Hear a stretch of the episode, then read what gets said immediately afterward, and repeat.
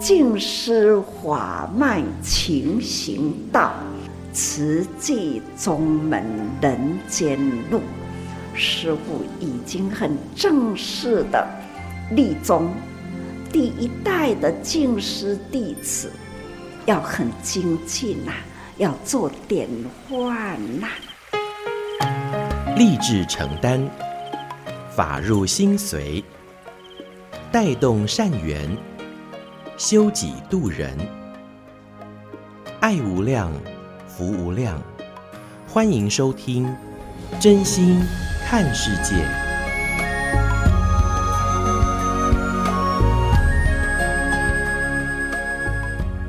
欢迎我们所有听众朋友一起加入今天《真心看世界》的节目。我是金霞。节目一开始和您分享静思小语：孝顺。就是在父母需要你的时候，能欢喜付出。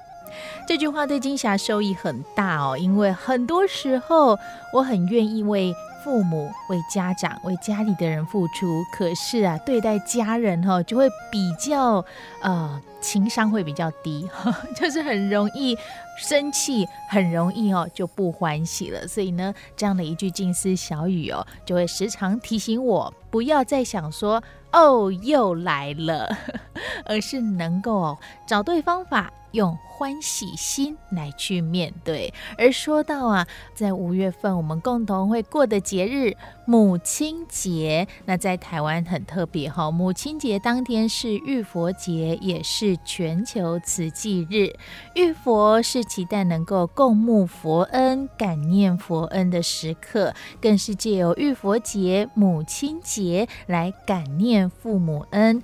所以啊，从花莲浴佛大典开始，陆陆续续啊，全球各地慈济人都举办了浴佛，大家都用虔诚的心来为天下苦难共祈福，而在自公早会当中，上人还提到了，在这样一个特殊的节日，是要提醒大家行善行孝都要及时。那说到啊，慈济志工会将这个孝顺啊，用戏剧和说故事的方式哦，来推广孝亲，来感念父母家长为孩子的疼爱，还有同样要来感念佛陀的恩泽。上人在志工早会当中就肯定了新加坡和马来西亚的志工，他们到了佛陀的故乡尼泊尔蓝毗尼，还有印度。这印度跟蓝毗尼哦相距千公里远哦，但是呢，他们同时来进行浴佛，带动当地民众哦一起来浴佛。另外啊，还将这个孝亲的概念推广到校园，让孩子邀请爸爸妈妈来学校为他们洗脚。玉足，那这样的一个简单的活动，都让来参加的亲子哦，都感动的，有的还掉下了眼泪哦。那除了感动，这当中还有就是感恩。所以在佛诞日浴佛节，上人说，就是要启动人人知恩报恩，唯有培养人人的爱心，有智慧，才能够让天下祥和。我们就一起共同的来聆听五月十六号志工早会正言上人的开示。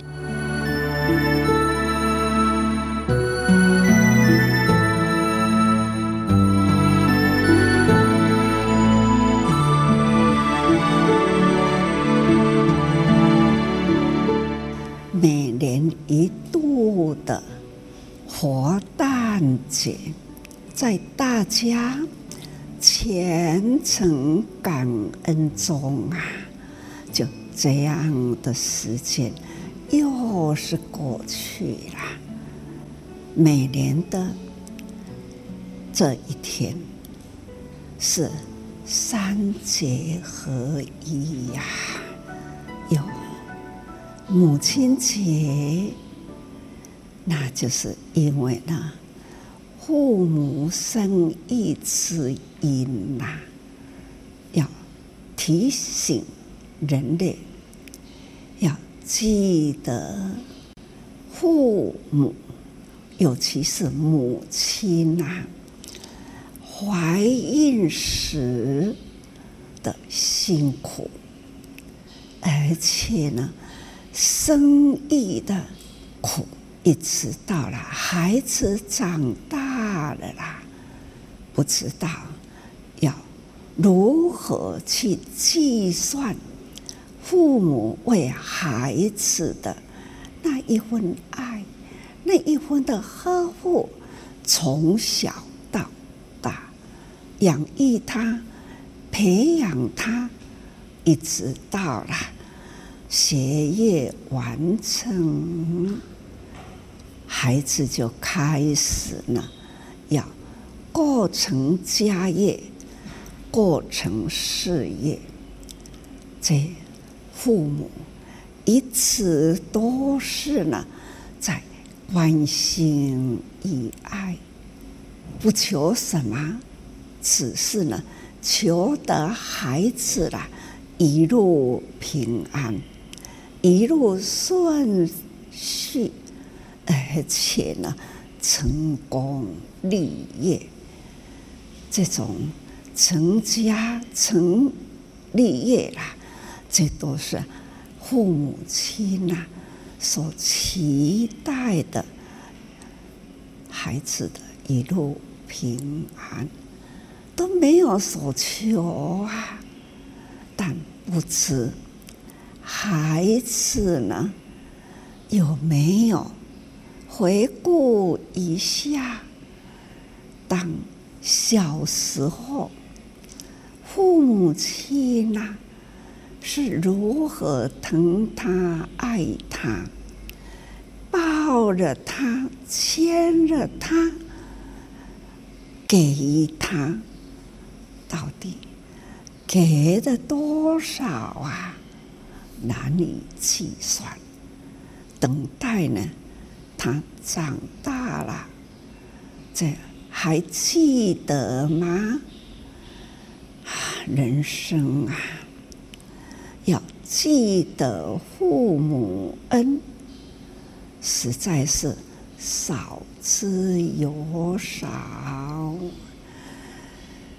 所以呀，我们人要不断的教育，看看要教育他，所以呢，就要用故事、用文字，还要呢用戏剧来叙述过去。父母之恩，慈济人呐、很天才哦。他们呢，想办法如何用形象去来教育可爱的画面呐、啊。这是在台湾或是在哪一个国家？这是台湾哦。不知道哪个地方呢？看，用孩子来演戏。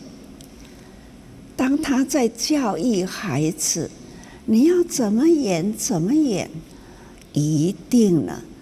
我们在教他的时候，就为孩子讲故事。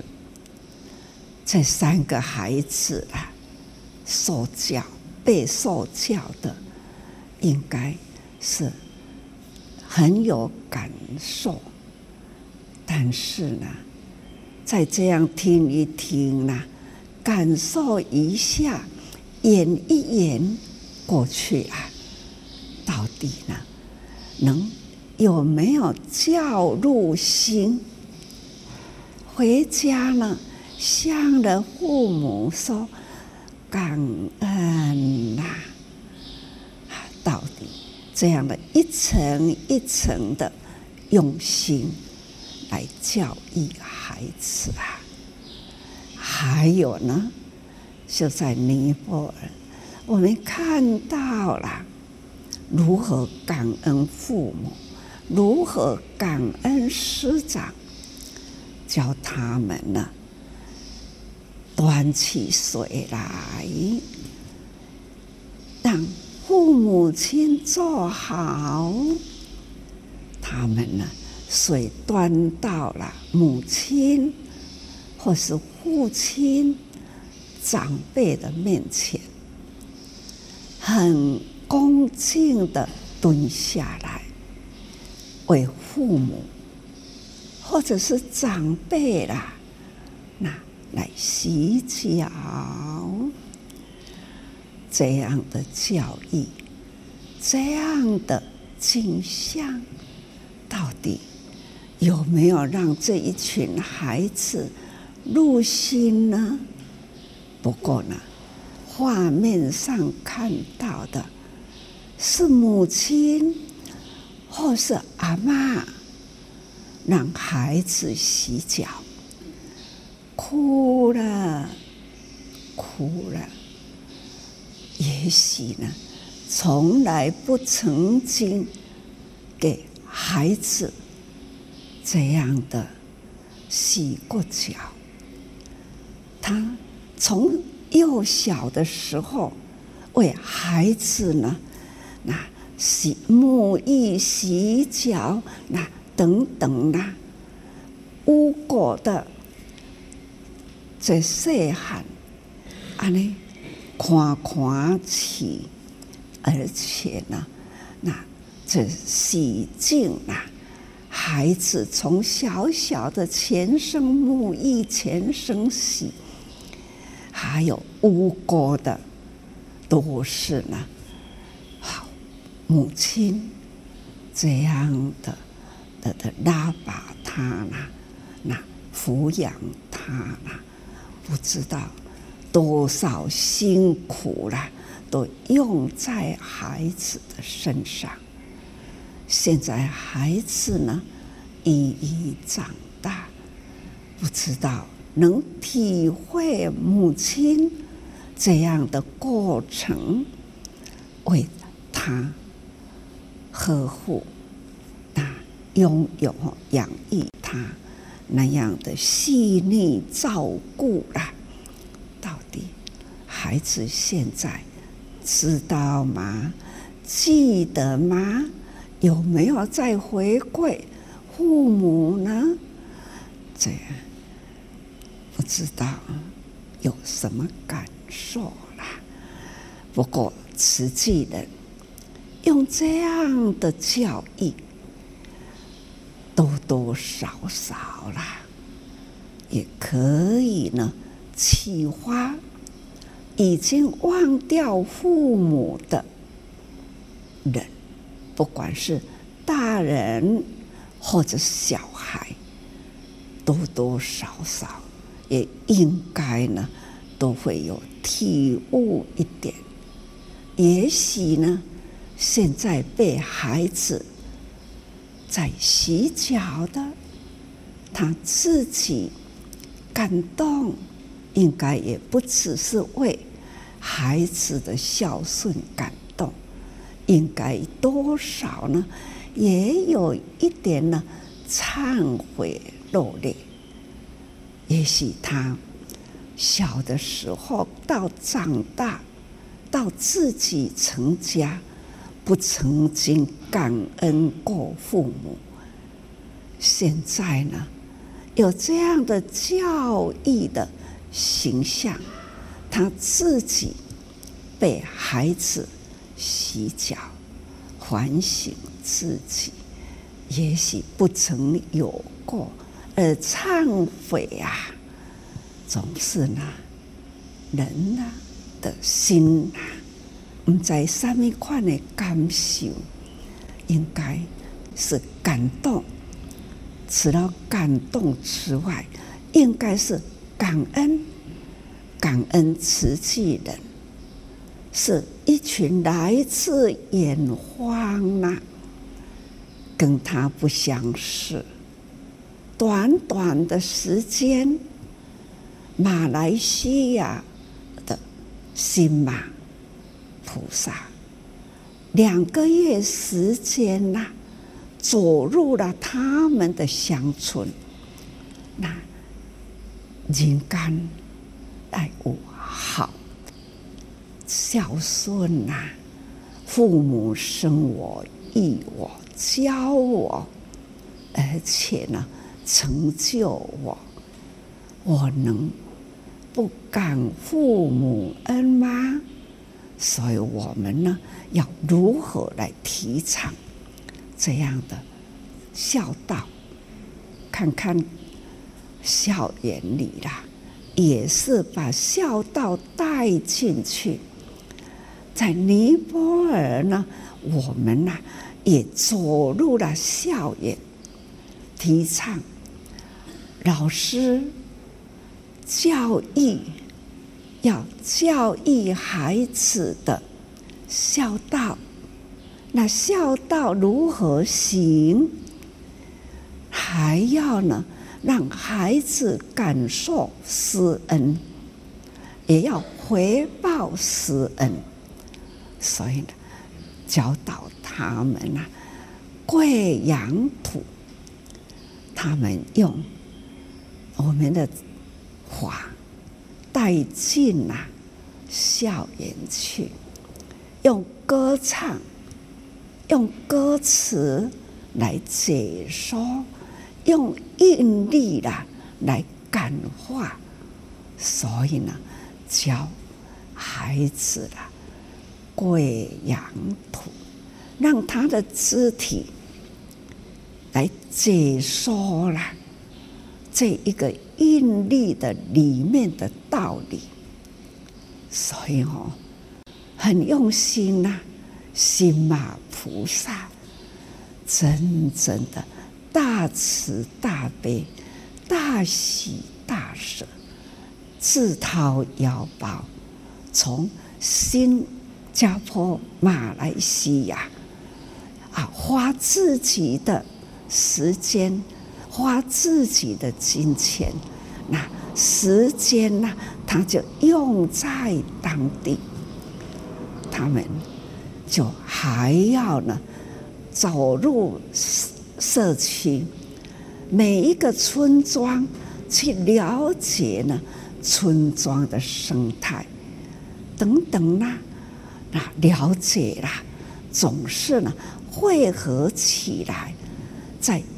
一佛节这个时候，统统用方法啦，一一表达，那样的整齐美，实在是哦很感动呀。因为这样，政府啦，当地的政府看到了慈济人呐是如此，所以很支持。开放了场地啦，在一个国际大讲厅开放给我们走进去啦，在那里面呢，办起了浴佛啊，有当地法师，呃，两百多位的法师，多少个国家？十五个国家的法师。两百多位啦，哎，进来带动当地的人来浴佛，哇，当场的盛况庄严呐，多美啊！而且我们看到了宇宙觉者琉璃，那很庄严的在布置在会场里。他们也从马来西亚家里的琉璃火，请到了尼泊尔来，布置的这样庄严呐，让在印度还有尼泊尔这两个地方同时啦，距离千瓦公里，所以同时也有在印度。有的呢是在尼泊尔，在异国，同时啦，布置，同时呢在异国，同时都有琉璃佛，庄严道场，看新马慈济人呐、多么用心啊！而且呢是。大慈大悲，大喜大舍，身体力行，无言大慈，印度男比女，这跟因拢无关系，这就是大慈。他为了要把佛法呢引进回了佛陀的诞生地，所以呢，他们连家里的佛也送过来，这种大慈。大悲体会他们呐，缺少了佛法的精神，因为佛陀虽然底下出世，但是呢，佛法并没有留在那里哦，因为那样的他们的信仰啊，总是很杂，九十多种的信仰，佛陀成佛才四十多年呐。的说法，其实要去改变当地的信仰，谈何容易？像慈济，我们到现在已经五十七年了，到底呢，能影响多少人呢？靠了现在的科技，实际的精神可以呢，到几个国家去了。但是呢，真正的把人口数字啦，说信仰佛法又才有多少？其实还是呢，为数不多。我们还要更努力啦，就要努力如心马菩萨一样，他们在两个月的时间在那里已经呢。影响多少人呐、在佛陀的故乡，真的有佛法呢，带进去啊，也看到了佛法的庄严呐。这连当地的法师也很赞叹哦，慈济人这样的用心，这样的庄严，这样的佛法正法入心。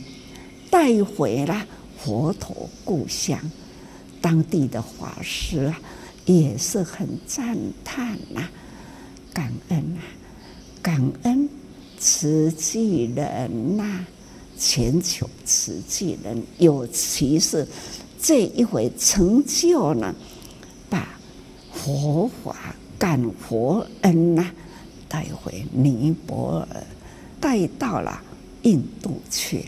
真的呢，感恩菩萨的用心用爱，真正的把佛法带回去了，形象呢都已经出来，这是很感恩。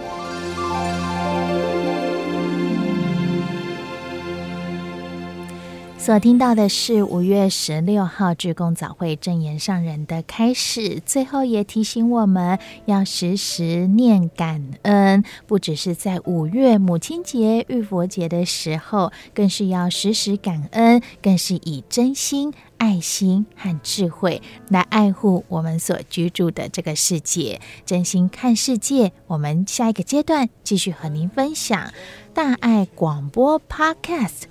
多用心节目，新时代。泛黄相片，却又像昨天。尽管物换星移，细数当年，记忆停留在最初的画面。韶光荏苒。青春已苍白，春去秋来，花谢未再开。你说人会离去，但是爱一直都在。如果没有明天，至少把握现在。很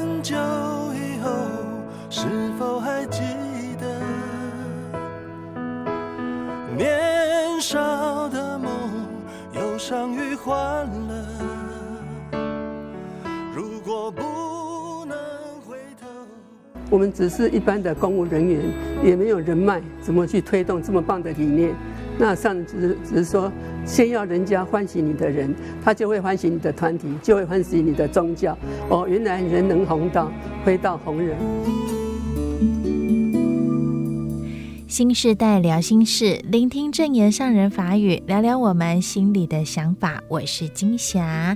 今天新世代节目要和大家分享，在五月八号志工早会，静思精舍德怀师傅和我们谈起了一位台北资深的慈济志工林胜胜师姐圆满人生。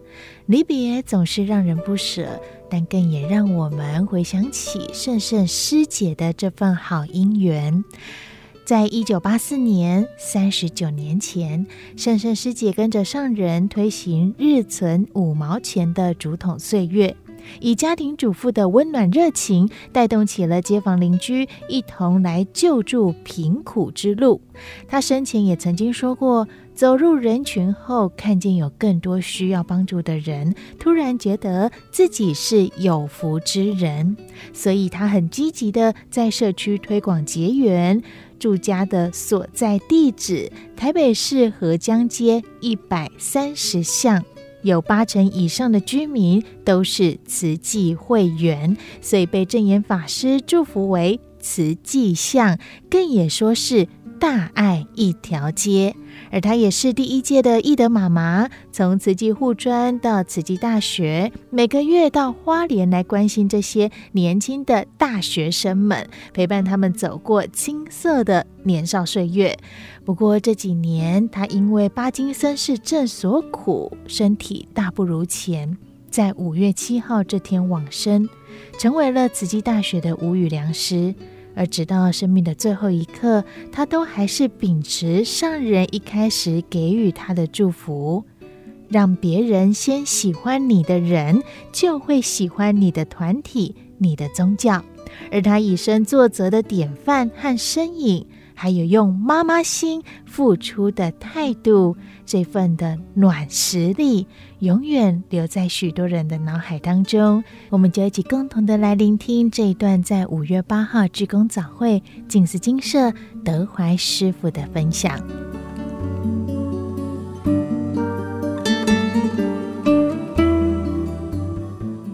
那今天要特别来分享胜胜师姐圆满的人生哦。他委员号是三百五十五号，慈济世界很少人不认识他哦，所以他是用一个怎样的人生来做慈济？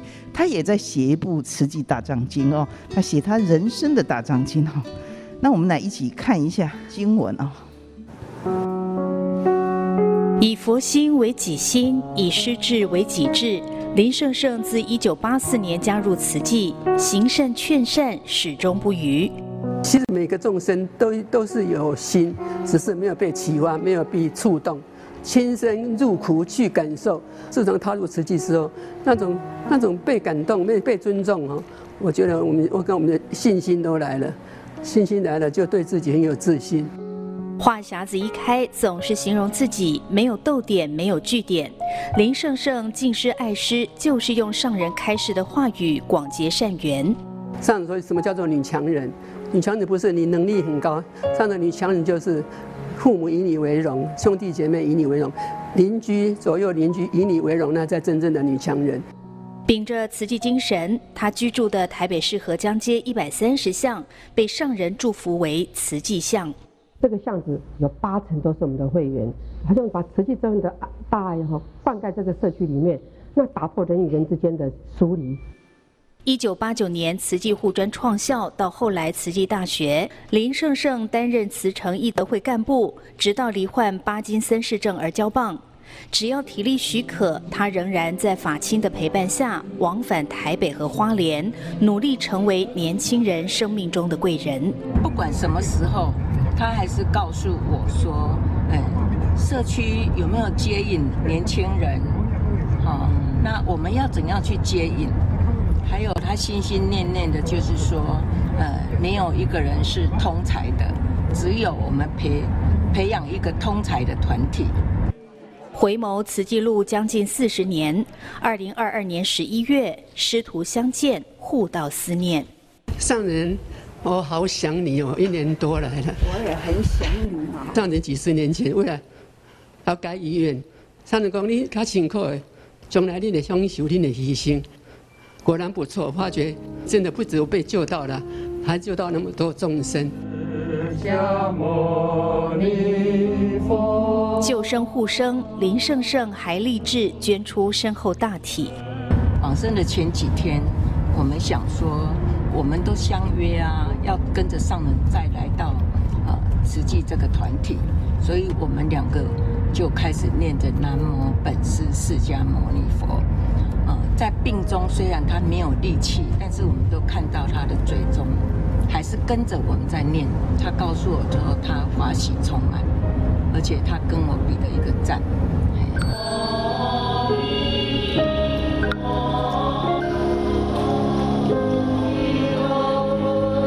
八十年的生命圆舞曲，五月七号画下休止符。林胜胜毅德堪亲，返校担任吴语良师。妈妈就跟我说，领导就是服务，就是你要一定要自己去付出，要诚恳，呃，才可以去感动别人。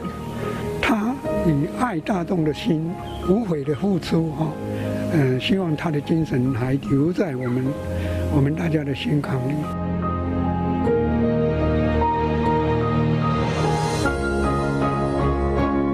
我是林胜胜，我是一九八四年踏入慈济世界。我想第八四点都永远都是有上人在我的第八四点里面。我我想生生世世追随上人，非常的感动哦，生生世世要追随上人哦，这个心念哦。所以我们可以看法亲情谊哈，这个潘廖叶师姐跟那个廖丽尊师姐哦，他们是同期，过去是一起在承担组队哦。他都是天天哦，天天轮流去照顾，天天的哈，所以非常感动。那个就是法亲呐，法亲才能那么亲哈。当然也很感恩医院哈，医疗团队都一直在非常照顾哈。那法亲也非常的照顾，有时候姻缘呐，呃，潘廖叶师姐跟深圳师姐说，我们因为。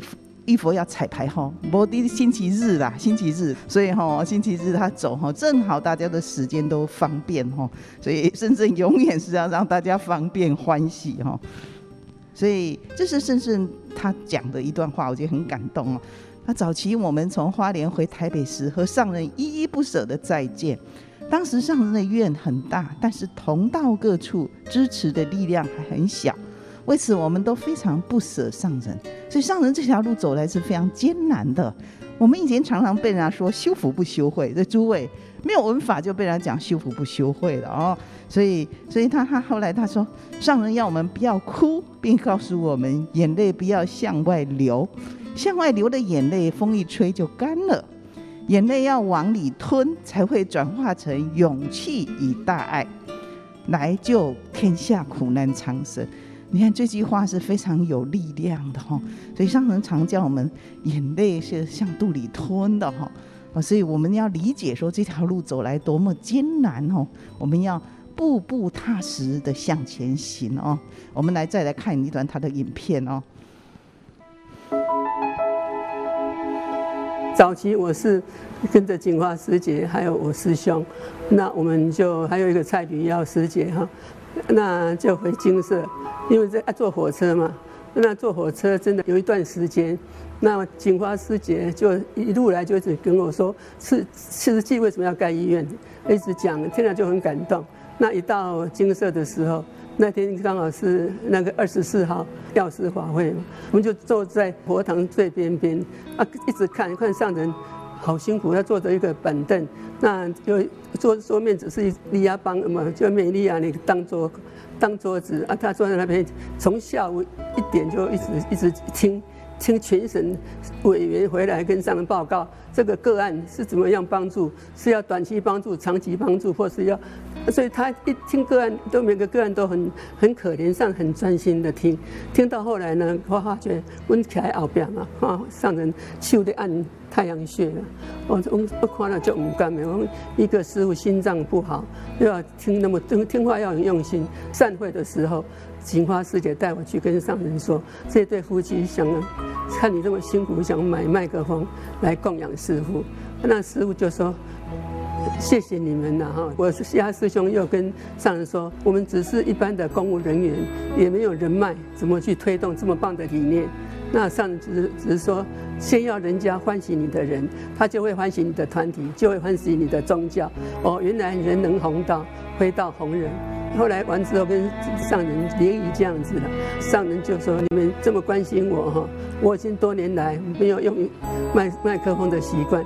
你要帮助我，就帮助我建院就好。哇！当时我我家师兄好感动，好感动。他说上人他的那种身形哈，真的又自自力更生。上人念念都是为众生，不为自己求安乐。回来在火车上他就要发愿，他是很节省的人呢，一个月花不了五百块呢。那他听了看了之后，他被上人的理念感动，在火火车上，他要分期一间病房就是三十万。我说哇，了不起！本来只是对你一般凡夫的爱，看你这么伟大，从此加上一个敬爱给你，那他就觉得那值得，那值得。我我想说回去我要跟谁介绍？我们一般公务员没有什么人脉嘛。那那时候。我我们就会说，先去人家结好缘，当人家喜欢你，就会喜欢我们的团体，就会喜欢我们的宗教。所以回家之后，我左邻右舍哦，好像去柑仔店去买物件，啊，就跟介绍讲，哦，咱那吼，现在花莲市会起便宜哦，啊，你若对我少吃的哈，每个月一百块就可以救人，每个月都在救人哦，你一百块参加长期一百块，你讲那我较便宜。一百块，我来医院今天来救这个病人，病人然后出去，过几个个礼拜，对吧？那病房是时时刻刻在救人，这个观念一下去哈，还有说不只是王王永庆先生盖医院，我们大家也要盖医院哈，大家积积沙成塔嘛。那个时候就回去就开始呃让看了话，哎，陈太太您最困难，看你要开心哇！花莲一位师傅好了不起哦，他们只是弟子做好多手工啊。现在上要盖医院，因为东部是个医疗沙漠。每每次看到有个案都会上到南北部来哈，是上人救抢救生命。其实盖医院就是最大最好的放生嘛。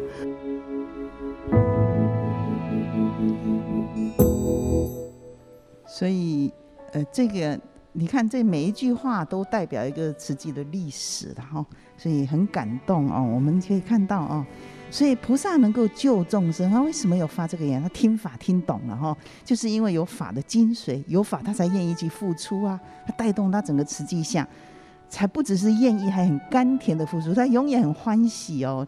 跟在跟圣圣师姐在一起是笑声不断的哈，他很幽默，他很幽默哈，所以有智慧的人就很幽默，就是幽默的人太了不起了，因为很幽默哈，所以人家都非常的喜欢他哈。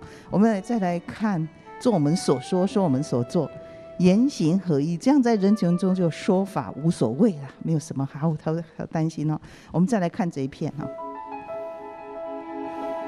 对，像我我觉得上人当时要要我来当总干事的时候，我真的不敢，因为还蛮值蛮值钱的。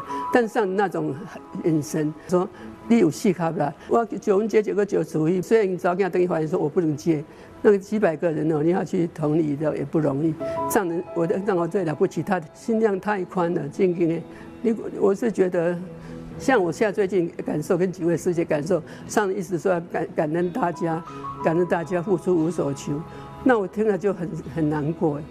只要今天没有上人的，我没有办法去换转我的人生。嘿，他说我是觉得上人。有机会跟上人讲，真的，上人千万不要有这种想，实际这么大，那就是前仆后继。跟培训讲的话，就长江后浪推前浪，前浪才不会瘫在沙滩上，后浪也要感谢有前浪，才不会消失在海上。前浪后浪用爱相激荡，才能同登上彼岸呐、啊。是感恩上人，不是上人感恩我们。我们听了就是觉得自己很很罪过，你知道吗？要感恩上人，不是上人来感恩我们。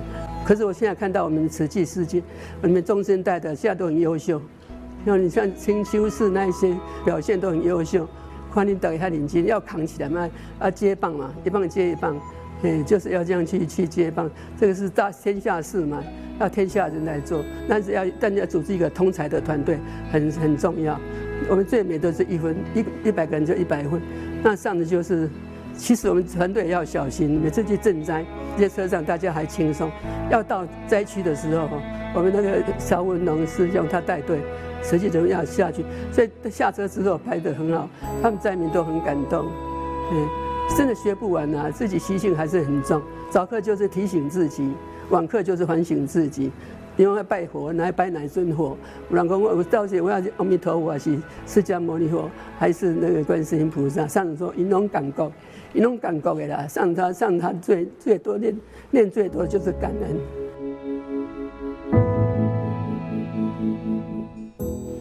所以他都把放生的法哦记得清清楚楚哈。刚讲那一话最重要哦，菩萨群，上人一直叫我们要群呐哈，所以没有一个人是通才的，没有一个人是一百分的哈，所以天下是要天下人做，要组织通才的团队很重要。上人也对我们说哈，我们不是一个不是一个人就能做，一定要是群呐哈，有一个团队，你团队才能各个就是分工出去合作啦，心量放宽合作哦。不不可能是一个人能够成就大事，因为上人的心量非常非常宽，所以所有的人在上人心目中都是可以用的人才哦，所以这就是我们要学习的啦。所以上人一直告诉我们要菩萨群哦，所以要培养人才是非常非常重要的啦。刚刚还是讲哦，他病再重都想说有没有接引年轻人，然后所以我们希望年轻人也好接引一点哈，可以进来慈济哈。所以上人的手札这样讲，菩萨能闻持教法。一持众义而不忘，大众中说法无为，尽知法要因病知。这是法师品讲的，我觉得很符合圣圣师姐，她有做到哦。所以我们要发心，要入人群，我们更要了解药性，了解药性，我们才有办法治众生的心病哈。因为他是了解药性，他有有真的体悟上的法哦。所以，呃，就提起信心，认真投入，做出有价值的人生，让其他人看得很钦佩。也愿意投入，生生世世、永永远远都在菩萨道上汇合。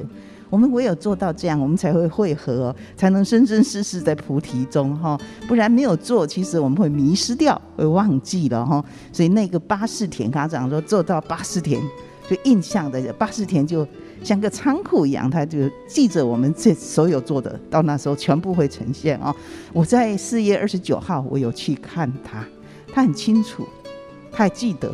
他跟我讲很多，也就是说，呃，他看到我说怀师傅啊，他不是很清楚的哈。因为我以前我第一次坐慈济列车是他带车的，一九八九年，三十四年前，四个钟头，那是专列四个，他都站着，我一群人，我也站着听四个多钟头，都没有去座位坐哈，就是觉得啊，怎么那么好的法？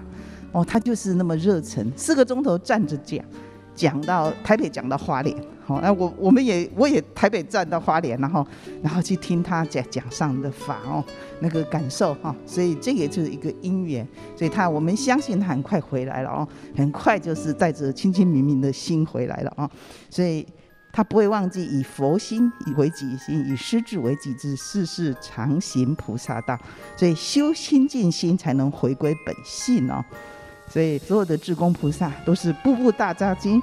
日日菩萨行，我们要非常珍惜有这条菩萨道啊！所以恒持出发心，菩萨山上共勉之。好，感恩大家。看什么都是风景，每一个悲欢都有着意义，时间会证明，昨天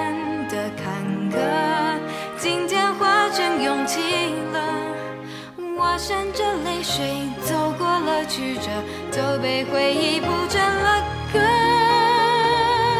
我们温暖的相遇，不管远近，彼此牵引，进退间和谐回旋。真心看世界，Fit 多用心。来搜寻我们，加入我们，更帮我们多多分享出去。而节目连接网址恢复在说明栏，点选就能加入我们哦。随时随地想听就听，多用心 Podcast，真心看世界。我是金霞，我们下回空中见。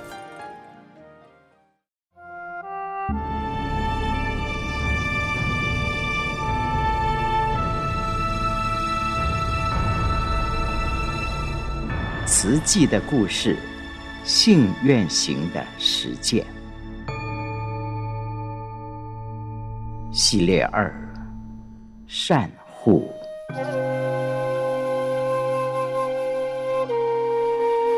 善护第一百四十八页，这边不行，换别处。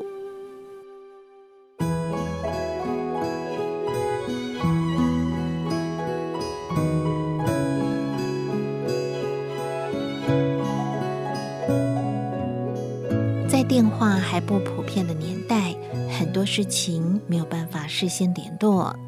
委员为了收十块钱善款，跑五六趟是常有的事。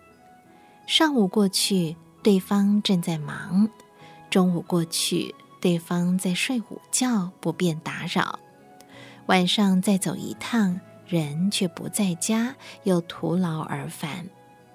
台北第一位委员。编号三十七号的静明，家住在三重，靠着两条腿走路、搭公车，跑遍了大台北地区收善款。有一天午后，来到了台北市八德路一户人家，按了两次门铃，主人一脸不高兴地开了门，说：“以后不要来收了，我自己会寄去。”从此，静明特别注意，绝对不在他人午睡时间上门收善款。早年南众委员比较稀少，编号五十一号的玉里委员王成之，因为经商，拥有丰富的人脉与社会经验，仍然难免有碰钉子的时候。有一回，他到老朋友家喝茶，开口劝募，没想到对方说。我还需要人家来救济呢，哪有钱可以捐？泼了他一大盆的冷水。这边不行，再换别处，不会所有的人都这样。王成之毫不气馁，经历过贫穷的他，常常用一句话鼓励人发心，帮助别人胜过让别人帮助，帮助把人，卡呀好人帮助。在近人的劝募下，张如顺、杨网这对夫妻捐款将近四年了。某一天，这两位心血来潮，从花莲市区搭车到农场，想要进一步了解功德会。当他们一抵达功德会，夫妻俩就见到里里外外忙碌不已，长桌上摆满了白米、食用油。衣服等等的物资，许多老人家、小孩衣衫褴褛，却被当成贵宾搀扶上座。一旁委员亲切招呼着用餐。当用完餐后，人人手中一袋袋物资满载而归。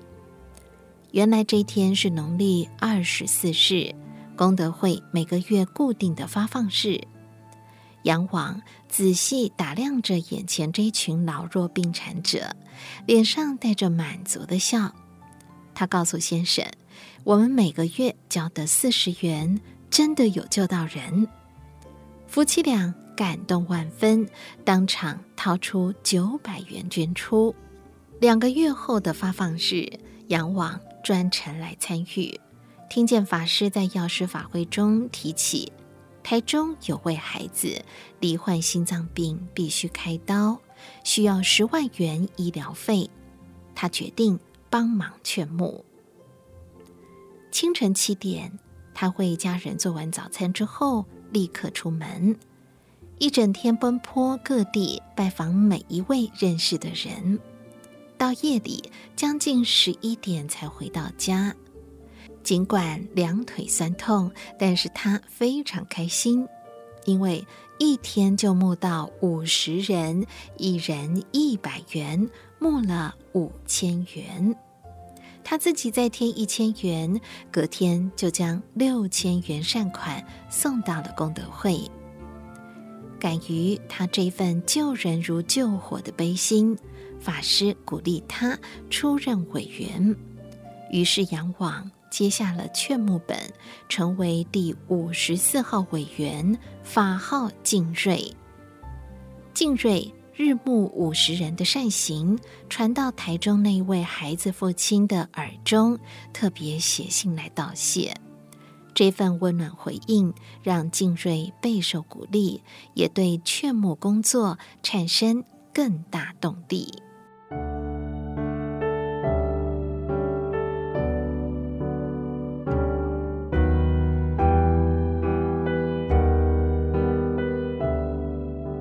草根的坚毅，一群女人能成得了什么大事呢？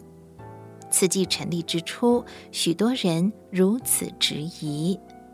然而，一群家庭主妇的善念和行动，也让慈悲的道路越走越宽广。这一群善女子，以往生活范围不出先生、孩子以及日常的柴米油盐，却在法师感召之下，在保守的社会风气中，勇敢跨出第一步，奔走呼吁。点滴累积善款救人，又在法师带领下走入苦难暗角救助，发挥女性耐苦耐劳的坚韧，将妇女的柔弱形象提升为可以让苦难人依靠的坚固力量。这份草根精神，如乡间常见的野草、恰杂木、草籽随风飞散，四处扎根。一沾上就黏住，拓展性极强。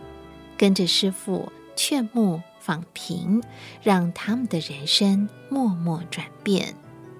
见苦知福，摆脱过往的自怨自艾，提起使命感，坚定跨出助人的每一步，也将过去困苦生活所磨练出的韧性，转化为。帮助苦难人脱贫的动力。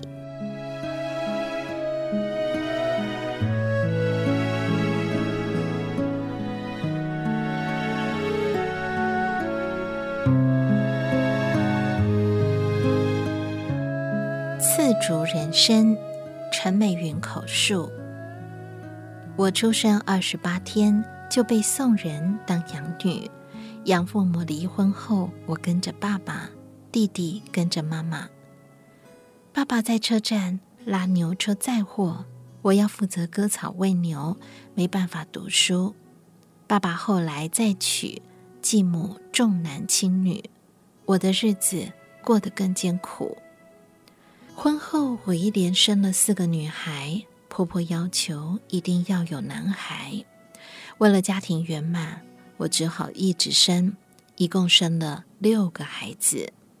先生原本种菜，因为收成不好，转行做大理石雕刻。他会雕龙凤、玫瑰、牡丹等等。后来眼睛受伤，又遇到和美国断交，出口订单减少，被人倒了二十几万元，转而研究中医。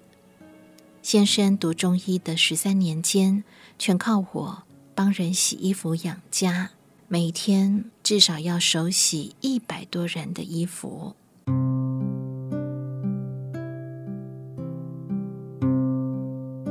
少女时期，我曾经在东晋寺工作，认识了静姐。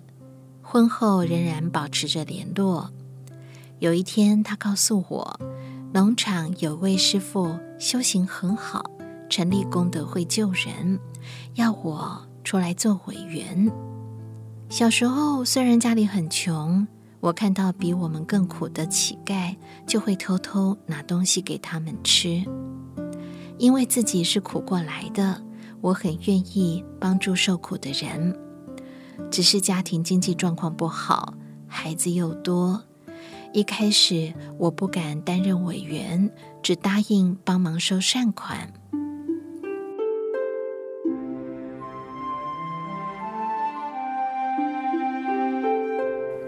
以前电话不普及，收善款往往要走好几趟才能找到人，所以每一次收到善款，我就很高兴，鞠躬再鞠躬，感恩对方。认识慈济四五年后，我才出任委员。以前抱着有时间再做，这次没去，下次再去的心态。成为慈济委员后，有使命感。我告诉自己，委员证不是挂好玩的，一定要有责任，不可以马马虎虎。师父对委员的要求很严，教大家行、住、坐、卧都要如法。在慈济不用缴交学费，就能学到很多做人的道理。走到哪里都被人比大拇指肯定。先生对我很好，我的会员有一百多户，都是他载我去收善款。每一年要换新劝募本时，我都会祈求观世音菩萨让大家继续交款。只要多募一户，我就笑得很开心；若有人停脚，就很伤心。会员百百种。有些人说他捐钱后没有变得比较好，所以不想再捐了。也有人听到谣言就起反感不捐，还有人说慈济啊不差他那一百元。我一一耐心解释，有人因此持续护持，也有人远远看到我就避开。我有一位邻居，个子矮矮的。靠帮人洗衣服赚钱，生活很辛苦，做工做到有点驼背。我问他：“欧巴桑，你省五十元缴功德会好吗？”他说：“五十元太少，我出一百元。”每个月向人收善款时，有时会听到：“哎呦，时间又到了，怎么那么快？”但是这位欧巴桑不但不曾这样讲。每个月十五号主动来我家奉上善款，他的一百元都是十块钱、五块钱的铜板凑出来的，比一千元更让人感动。有人说，你这么投入慈济，人生也不是很如意啊。我告诉他，还好我有做慈济，如果没做，人生可能更可怜。我相信因缘果报是自己造，有机会走入善门是福报，遇到难关就要去突破。做慈济要有感恩的心，也要有恒心，不能够三分钟热度，或是遇到境界就动摇。我以前会怨叹，为什么妈妈要把我送人，让我的人生那么辛苦？现在想起来很感恩。因为受过这么大的波折，我才能够体会他人的苦，才会走入此际。我时时提醒自己，虽然经济上能布施的不多，却不要吝啬付出爱心，随时给他人一句安慰话语。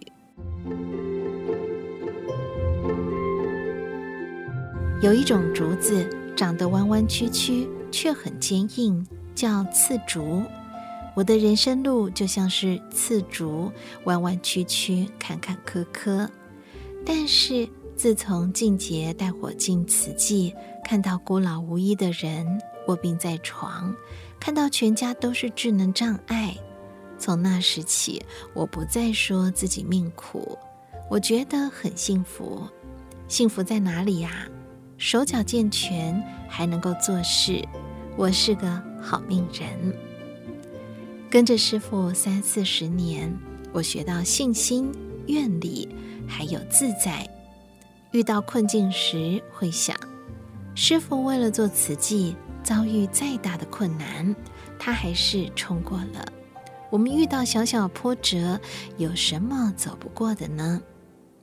年过七十后，有些会员心疼我身体不好，叫我不要再出门收善款。